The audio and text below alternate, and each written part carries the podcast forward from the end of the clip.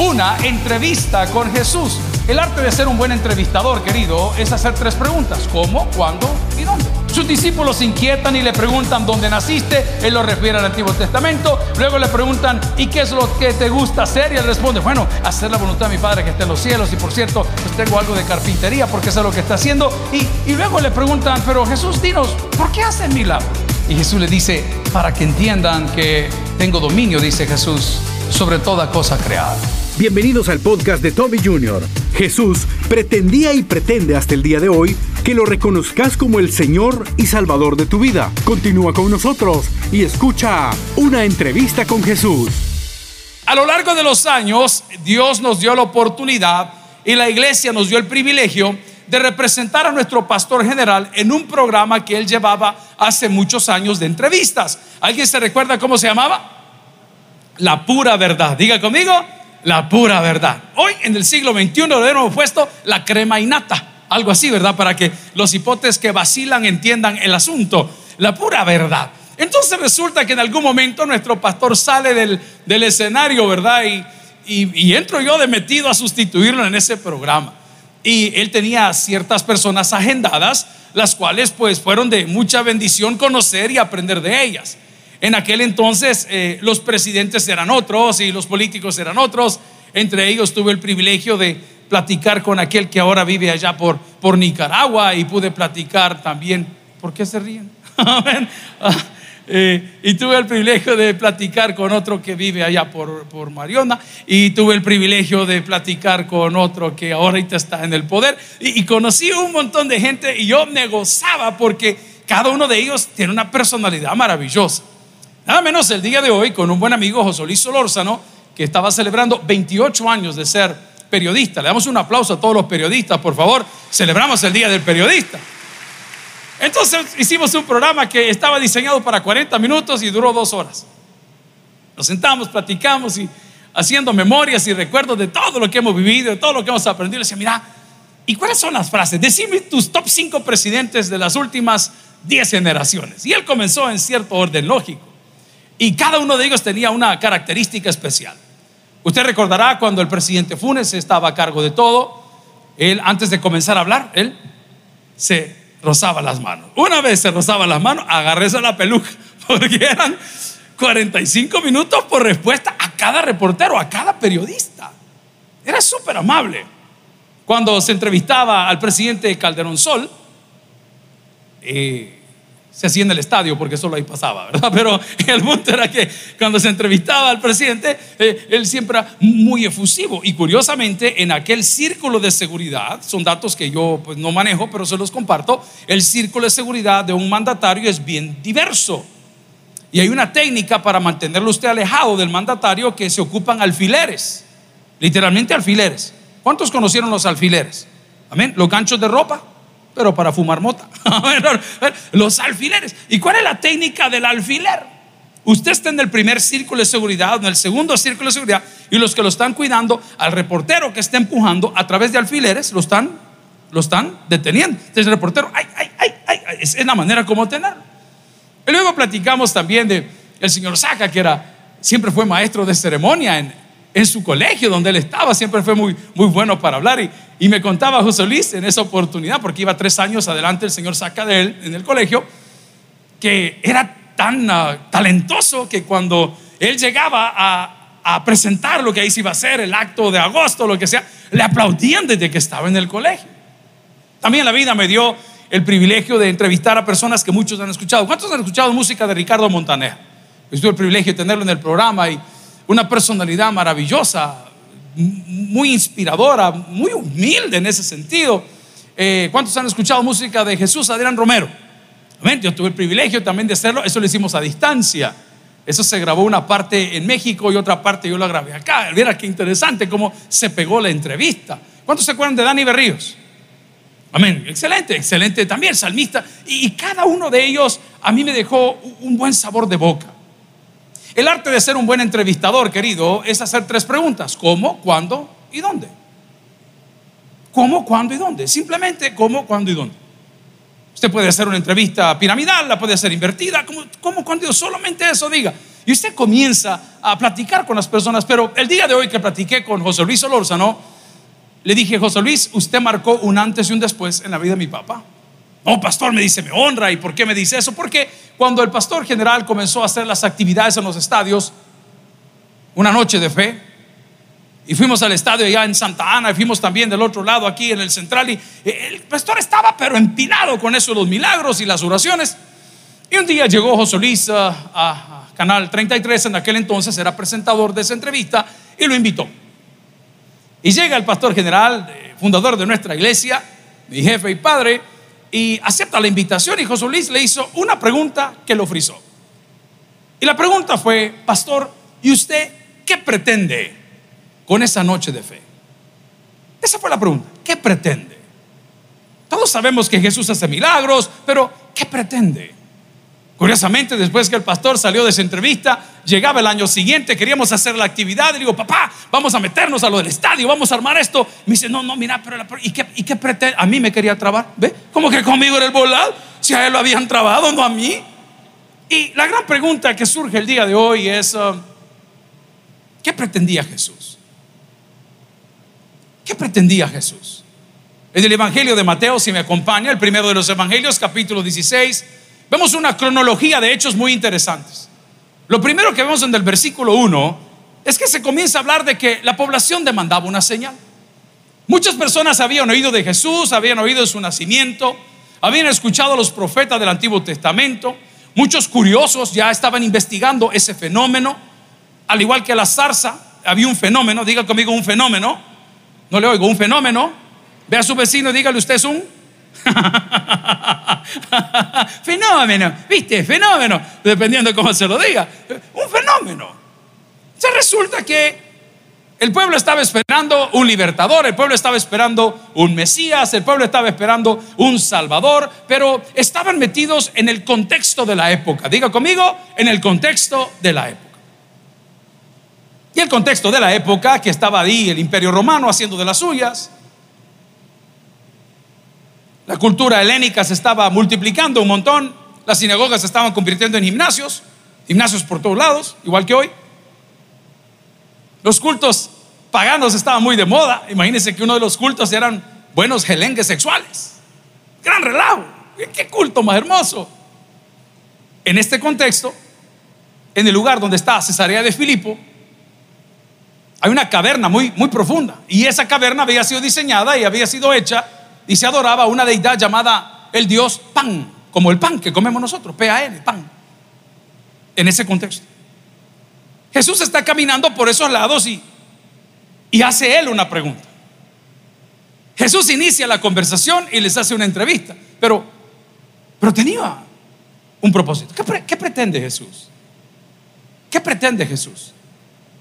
Pues resulta ser que en el capítulo 15, versículos del 32 en adelante, que no lo voy a mencionar ahora, pero no lo voy a leer, pero lo quiero mencionar, eh, Jesús acaba de hacer la multiplicación de los peces y el pan.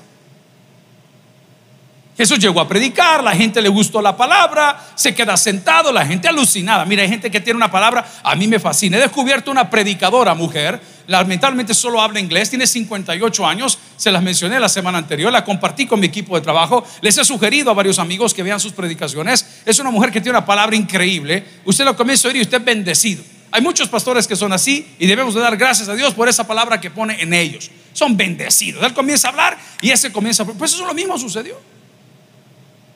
Nosotros como predicadores hoy en el siglo XXI somos unos fracasados.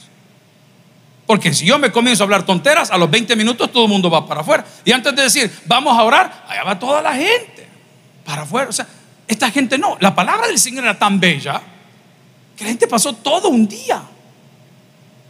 Todo un día. En la época de los 80s y los 90 decir en la iglesia, hey, vamos a tener vigilia. ¿Quiénes creen que eran los más contentos? ¿Los diáconos o los jóvenes? los jóvenes. Porque iban a poder ver a la persona que amaban. Al encargado del púlpito, está bien. este no se deja agarrar. Estamos orando por liberación. Y el otro, querían ver a sus... No, hombre, si estos se quedaron ahí, estoy hablando del capítulo 15 de Mateo, versículo 34, y de repente le dicen los discípulos, este, mire qué curioso, Señor, ya nos aburrimos. Los discípulos se lo dijeron y no se lo dijeron así. Bueno, la traducción era diferente. ¿Sabe qué le dijeron? Señor, este, ya es tarde. Déjalos ir para que vayan a comer. Los discípulos, los que supuestamente deberían estar aprendiendo, estaban aburridos de Jesús porque el problema había sido que habían visto a Jesús como maestro, como rabí. A pesar de los milagros le llamaban maestro, no lo estaban viendo como el Cristo, el Salvador del mundo, el Cordero. No, no había sido ahí todavía el rollo. Su capacidad humana no se lo permitía. ¿Saben ustedes que tienen amigos, aquellos que están solteros todavía y tienen buenas parejas y tienen personas maravillosas a su alrededor que usted no quiere descubrir que ese es el amor de su vida simplemente porque no tiene el color que usted quiere, la estatura que usted quiere, el cabello que usted quiere y los ojos que usted quiere, pero es exactamente el morro que Dios le quiere dar? Él es o ella es, no, pero como usted la quiere rubia, como usted la quiere alta y como la quiere con ojos azules, solo que zorra ahí está el problema nada más. Pero ustedes la van a dar cabal como usted la quiere. Yo sé que me están entendiendo o les hablo en hebreo diferente. Usted, la muchachita, no, usted quiere un papirrín bonito, un pirurri que tenga marcado aquí, ¿ah? las abdominales y nada en la billetera. Mire qué boba la mujer. No, hombre, billetera mata galán. Hermanos, esto no es bíblico. Pero vamos al punto. Dios tiene la gente adecuada a su lado y ellos tenían al Mesías pero no lo habían visto. La pregunta es, ¿qué pretendía Jesús con los milagros? Jesús pretendía y pretende hasta el día de hoy, porque los milagros existen. Prueba de ello es que estamos con vida el día de hoy. ¿Alguien dice amén? Y no sabemos el temblor. De, qué terrible, hermanos. ¿Cuántos sintieron el temblor? Ahí dijeron, solo los que han pecado lo sintieron. Yo me levanté en mi casa y solo yo salí. Qué triste. Pero ni el chucho me hizo vela. Al rato me di cuenta que no andaba pijama. Qué terrible. Hermanos, si es que fue un solo tronido, dicen aquí. No sé qué estaba pasando. Yo estaba, pero fascinado, descansando con Morfeo. Y ¡prac! Y de repente aquella tensión horrible. Voy a regresar al punto. Los milagros existen porque este día, ni la muerte, ni la vida, ni el hambre, ni la criminalidad, ni la enfermedad nos ha podido separar a ti y a mí de la gracia de Dios a través de Cristo Jesús. Señor nuestro, gloria al Señor. Hey, estoy hablando en serio, papá. Yo prediqué un sermón que no sabía qué iba a pasar. Yo no tenía la más mínima idea. Yo solo sé que el sábado de la noche yo estaba tan inquieto que me desperté comencé a escribir, comencé a poner textos, comencé a buscar y les hablé del día de mi funeral y lo prediqué en ese momento cuando mi pastor, mi mejor amigo, una persona en quien yo confío al 100% estaba a punto de perder la vida por su corazón. Y me dijo, ¿sabes qué, pastor? Te estaba oyendo. Te estaba oyendo. Ese mensaje quizás no quedó aquí. Lo que hoy estoy hablando quizás no quede aquí. Pero nos hemos reunido porque dice la palabra que donde esté el Espíritu de Dios, ahí hay libertad. Alguien se va a bendecido. ¿Quién? A saber. ¿Qué pretende Jesús con los milagros? Pretende mostrar que Él es más que un maestro. Que era más que un rabino. Entonces cuando los discípulos se aburren, los que tenían que estar animados de aquí a allá, y de repente se aburre el Señor, mira, le dijo, denle de comer, ¿y qué le vamos a dar si no tenemos nada? Y de repente apareció un cipote lleno de fe, diga conmigo, lleno de fe. Y la Biblia dice que al que cree, ok, entonces no, usted, usted no come porque no quiere, así como lo oye. Usted está lleno de fe, confianza en Dios, no es su potencia, no es su capacidad, no es lo que usted tiene, sino que Dios es, en lo que Dios da y en lo que Dios hace, las cosas van a ser diferentes lleno de fe. Estamos predicando en una Bartolina. Todo el mundo degustó de los sándwiches y de las cosas que le llevamos y al terminar uno de los más de 400 que estaban metidos en una Bartolina se acercó a la reja, sacó su mano y me dijo, pastor, nos vemos en su iglesia cuando yo pueda dar el testimonio. Uno. ¿Habrá alguien esta noche? Que yo sigo al colocho. Ey, Cesarea de Filipo estaba llena de deidades. No sé si alguna vez ha ido a la Asamblea Legislativa. ¿Mm? Ahí está lleno de deidades. Todo el mundo lo puede, todo el mundo lo sabe, todo ¡Qué bueno! Poder. Dios no comparte su gloria con nadie. Usted tal vez nunca ha entrado al salón azul, pero va a entrar al reino de los cielos. No se preocupe.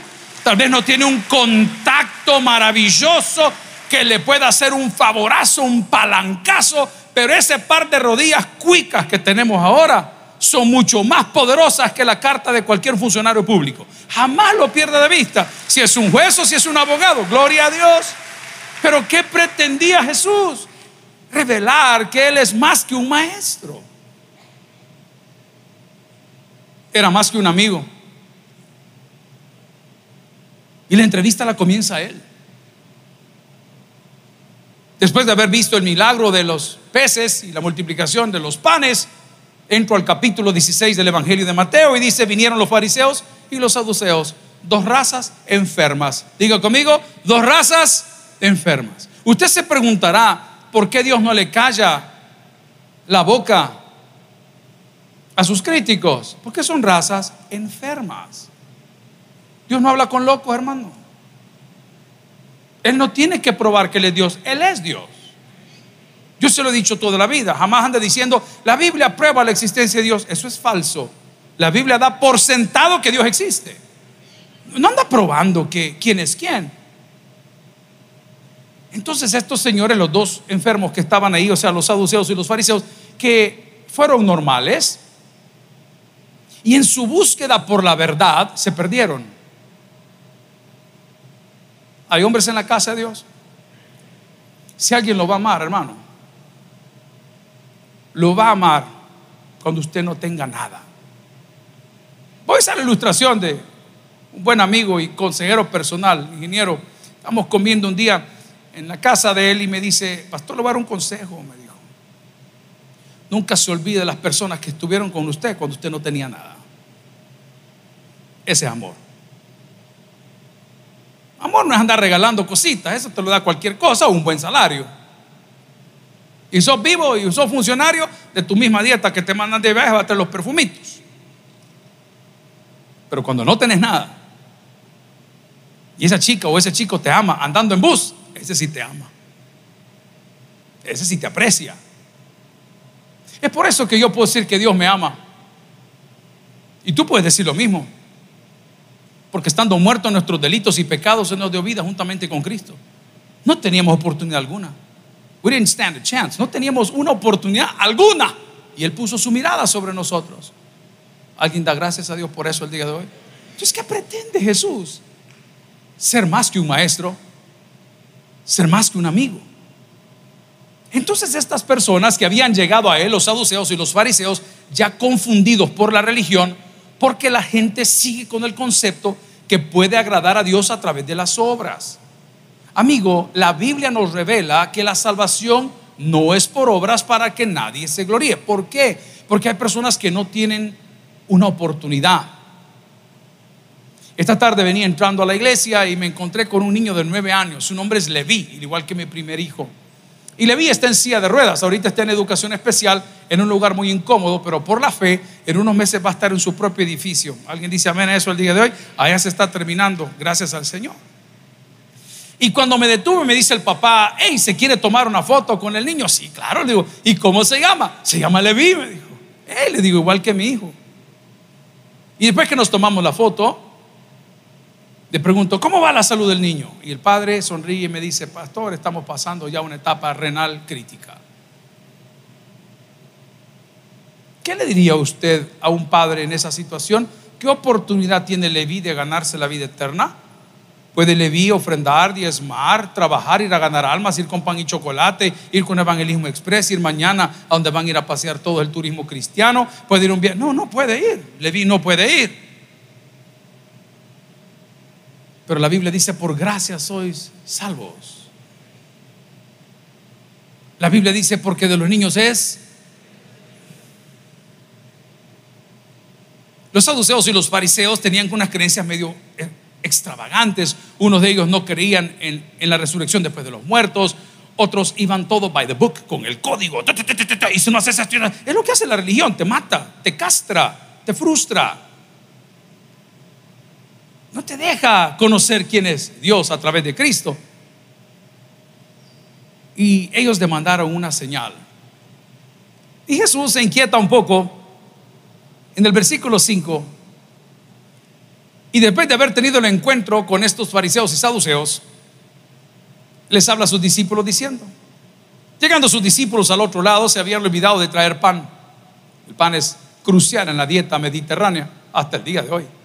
Y Jesús le dijo, mirad, guardado de la levadura de los fariseos y de los saduceos, versículos 8 y ellos 7. Y ellos pensaban dentro de sí diciendo, esto dice porque no traímos pan. No habían entendido. ¿Quién era Jesús?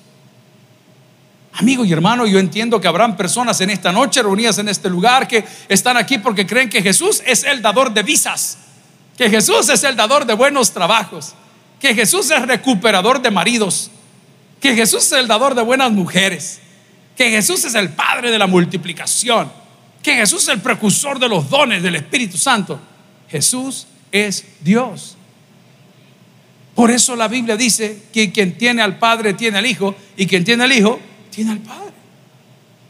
Y continúa el diálogo. Hoy sí entramos en materia en el versículo 16. Y de repente vamos al, si quiere, vamos desde el versículo 13. Y viniendo Jesús a la reunión o a la región de Cesarea de Filipo, preguntó a sus discípulos, comienza la entrevista a él, ¿quién dicen los hombres que es el Hijo del Hombre? Ellos dijeron unos Juan el Bautista, otros Elías, otros Jeremías o algunos de los profetas, versículo 15. Y les dijo, atención, esa es la pregunta de esta noche, ¿y vosotros quién decís que soy? En el Antiguo Testamento hubo muchas señales maravillosas que decían cómo nacería el Mesías. La primera de ellas dijeron que nacería en un lugar llamado Belén. Si me acompaña en la Biblia, a Miqueas capítulo 5, versículo 2, podemos entender que las señales estaban ahí. Y yo quiero que esta noche usted vea las señales después de hacer una entrevista para con Jesús y que pregunte, ¿qué pretende Jesús? Que le reconozcas no como maestro, que le reconozcas no como tu amigo, que le reconozcas no como multiplicador, sino que esta noche te vayas seguro a la casa y le reconozcas como Señor y Salvador. Miqueas 5.2 dice, pero tú, Belén Efrata, pequeña para estar entre las familias de Judá, de ti me saldrá el que será Señor en Israel. Y sus salidas son desde el principio, desde los días, ¿de qué dice la palabra? De la eternidad. Pegue con lo que la Biblia dice. Él es el alfa y el omega, el principio y el fin, el que es, el que era. Y el pueblo dice, y el que ha de venir. Ahí estaba. Los discípulos tenían esos textos. Los discípulos tenían información de los profetas porque en el Antiguo Testamento la ley era oral, o sea, la, traducción no era una Biblia, era se pasaba de manera oral. Imagínese usted. ¿Cómo hacen ahora en los juicios? ¿Qué hacen con los abogados? Antes era así, presentaban escritos tras escritos. Hoy no, va a la oralidad, vamos, aquí, aquí viene. Entonces él dice, señores, ¿quiénes dicen que soy? Teniéndolo enfrente. Le preguntan a Jesús, ¿y qué te gusta hacer? ¿Qué te divierte? De las preguntas más raras que yo le hice a uno de los presidentes fue, presidente, ¿a usted quién le corta el cabello? Ah, me dijo, ah, eh, eh, eh, ya se imaginan. preguntas así sacadas de razón. Y sus discípulos, me imagino, que comenzaron a preguntarle, después que él comenzó a revelarse, Señor, ¿y, ¿y qué te gusta hacer? ¿Saben qué contestó Jesús? La voluntad de mi Padre que está en los cielos. Por cierto, dijo Jesús, me dedico a la carpintería porque mi padre terrenal, o no quiero decir la palabra padrastro, José es, carpintero. Y me dedico a esto. Es por eso que la Biblia nos decía en Lucas 2.52, y Jesús crecía en sabiduría, en estatura y en gracia para con Dios primeramente y luego para los hombres. Ese texto del Evangelio de Lucas, del médico amado, nos da una clave, que si nosotros crecemos en gracia para con Dios, automáticamente creceremos en gracia para con los hombres. Y Jesús dice, por eso me encanta hacer la voluntad de mi Padre que me envió. ¿Qué te entretiene? Los discípulos estaban inquietos. Habían visto a un maestro, habían visto a un mago, habían visto a un hombre con mucha capacidad en la oratoria, pero no habían reconocido que era Jesús, el Hijo de Dios. la palabra del Señor en el Evangelio de Mateo, capítulo 16, versículo 17, o vamos al, al 16. Respondiendo Simón Pedro, le dijo, tú eres, tú eres el Cristo, el Hijo de Dios viviente. Wow, ahí cambió todo el escenario. Los discípulos que estaban aburridos, que habían visto los milagros, que habían visto gente andar, que vieron gente abrir los ojos, que vieron leprosos sanos, habían visto todos los trucos de la bolsa, toditos, todos los milagros que pudo haber hecho, no habían entendido qué pretendía Jesús.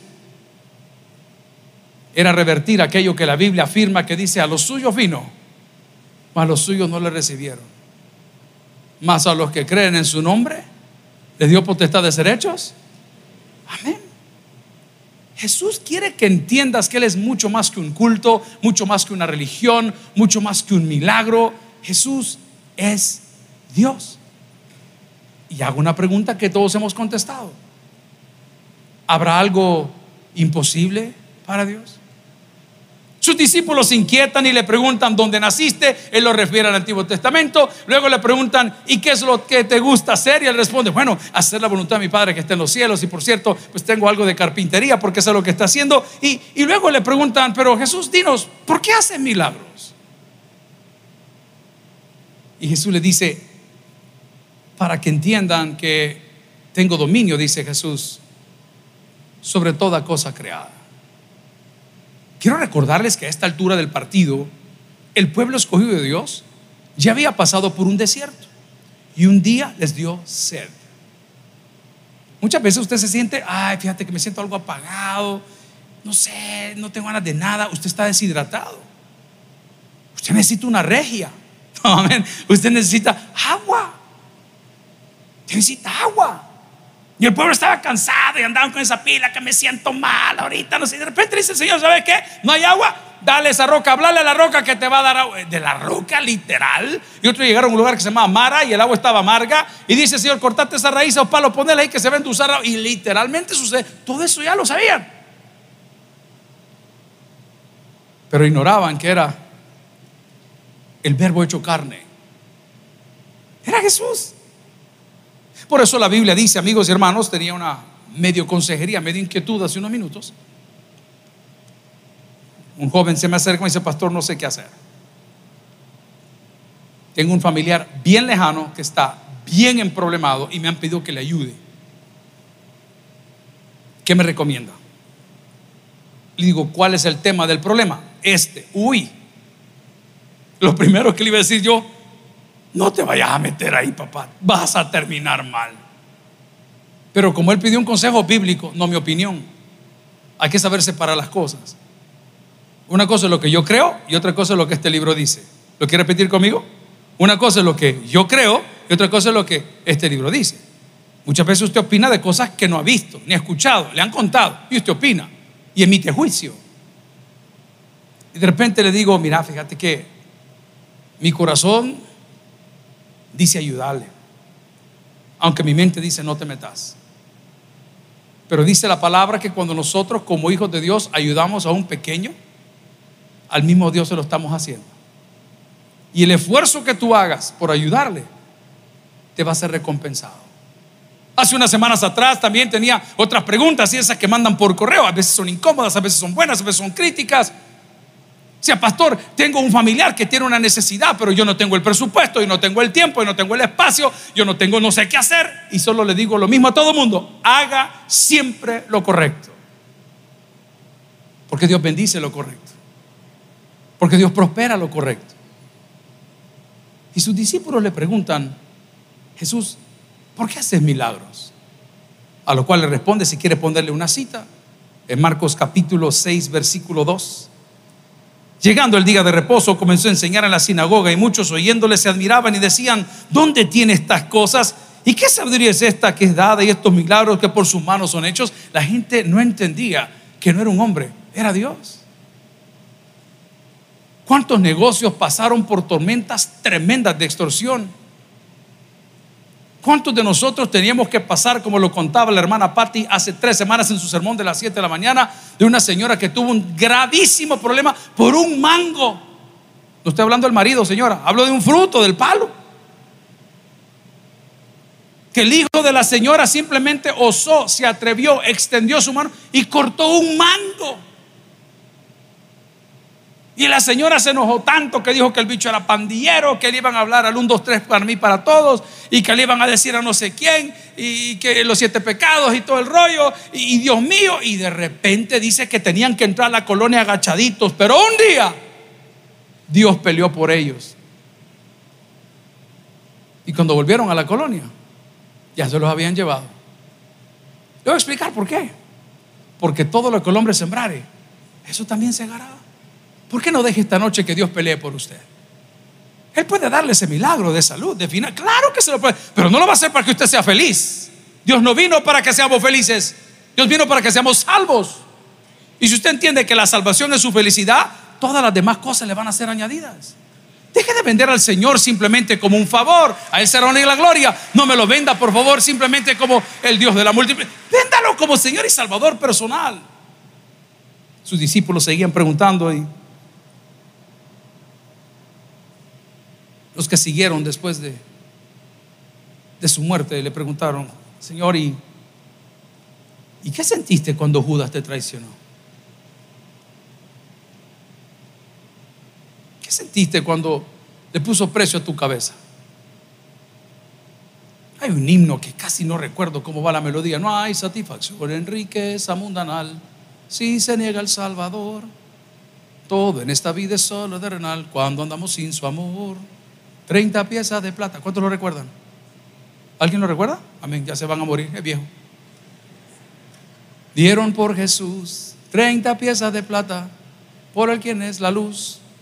Yo también tengo culpa en su muerte cruel y te ruego, Dios me perdones por ser tan infiel. ¿Cómo hablamos de Judas?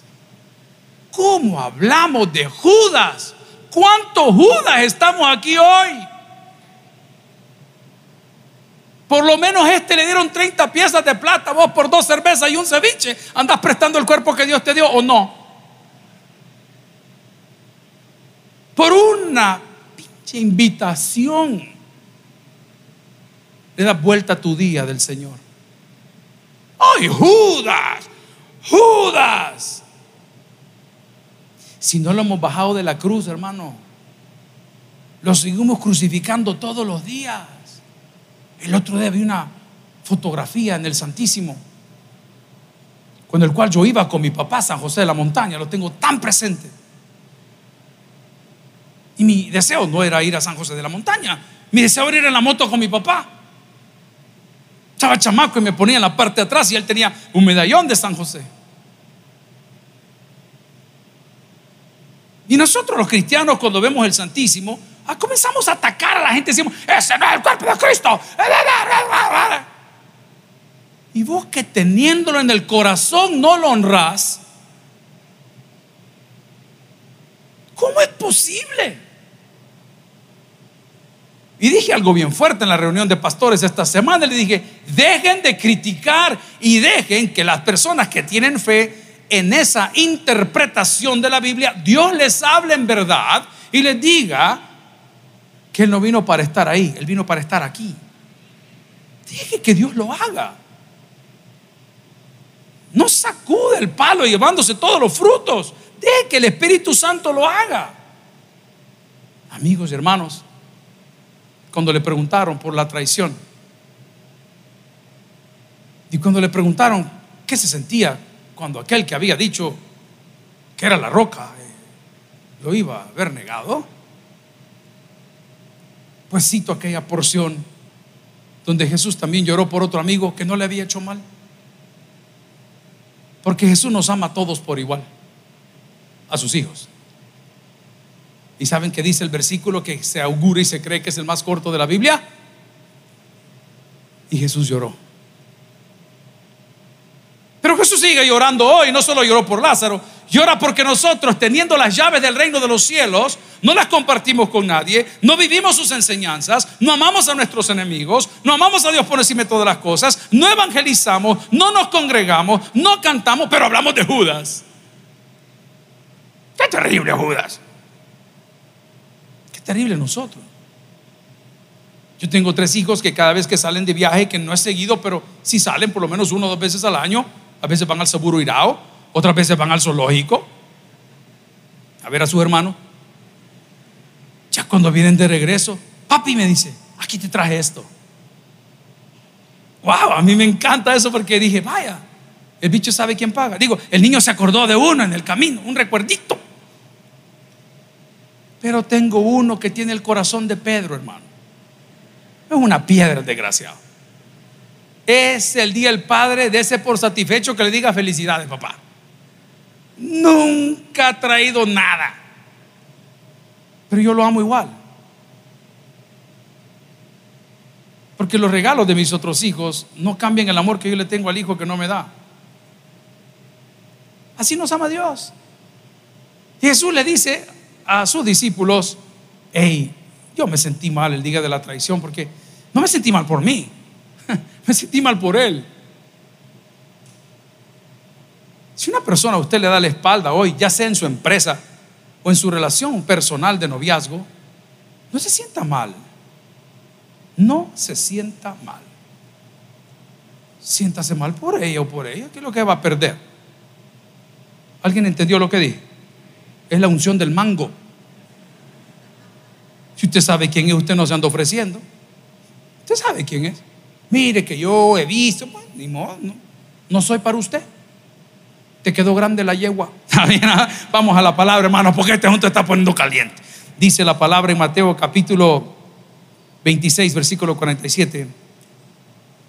Mientras todavía hablaba, vino Judas, uno de los doce, y con él mucha gente con espadas y palos de parte de los principales sacerdotes y de los ancianos del pueblo.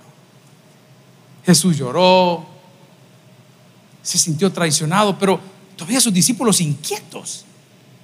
¿Y por qué lo perdonás? Y Jesús es tan claro diciendo, es que yo no estoy perdiendo nada. Es que lo que están perdiendo son ustedes. Esta semana ha sido muy convulsionada. Usted sabe que hay troll center por todos lados haters por todos lados. Qué bueno. Ponen las cosas que yo no voy a aceptar y usted no debería aceptar es que a estas alturas del siglo XXI, con un país que ayuda tanto al Salvador como son los Estados Unidos de Norteamérica, todavía existan personas quemando la bandera de ese país en El Salvador. Yo no entiendo qué pretende. Porque ya fracasaron. Y fracasados siguen fracasando. A mí me enseñó algo mi papá que se llama lealtad. Y uno no le muerde la mano a quien le da de comer. Cuando vinieron las vacunas, ¿por qué no las fueron a quemar? Cuando hacen fila para ir a sacar el permiso, ir a ver a Mickey Mouse, ¿por qué no la queman ahí? No sé si está muy profundo lo que estoy hablando o no leen los diarios ustedes. No es necesario, hermano. Quien nos vamos a perder de la ayuda somos nosotros. Los hijos de Dios construimos puentes, no muros. No se enoje con la cocinera. Pero también le digo, si no le gusta el humo, no se meta a la cocina. Finalmente, en esta entrevista maravillosa que tengo que aterrizar, porque me pasé dos minutos, los discípulos le preguntan a Jesús, ¿por qué te vas a entregar? ¿Por qué vas a ir a la cruz? Si eres el Hijo de Dios y puedes solventar estas cosas. Número uno le dijo, porque soy obediente a mi Padre. Y número dos, porque es necesario que yo muera para que ustedes vivan. Tengo una compañera de trabajo que tiene todo mi respeto, que el día que le dijeron que su hijo tenía insuficiencia renal, fue la primera que hizo fila para donar su riñón. Su mamá. Y todavía en el proyecto de vida no salió como todo el mundo esperaba, pero la acción que tuvo de entregarse por su hijo dos veces, el día que se embarazó y el día que su salud comenzó a menguar, un testimonio tremendo. ¿Sabes qué hizo Jesús? No vino a decirte que asistas a una iglesia, ni que cambies tu manera de vestir, ni que cambies tu manera de pensar, porque te va a cambiar el corazón y esas cosas van a cambiar solas. Pero dice la palabra que Jesús vino para que tengamos vida y vida en abundancia. Amigo y hermano, después de haber entrevistado a tantas personas que dejaron tantas lecciones en mi vida, no puedo comparar las lecciones que me da el día de hoy hacer una entrevista a Jesús, el Hijo de Dios, el que vino a la tierra para que todo aquel que en él crea no se pierda, mas tenga vida eterna. El que tiene oídos para el que oiga, vamos a orar. Si el mensaje ha impactado tu vida, puedes visitar www.tabernaculo.net y sigamos aprendiendo más de las enseñanzas del pastor Toby Jr. También puedes buscarlo en las redes sociales, Twitter, Toby Jr. Taber, Instagram, Toby.Jr., Facebook, Toby Jr. y en YouTube, Toby Jr. TV. No te pierdas nuestro siguiente podcast.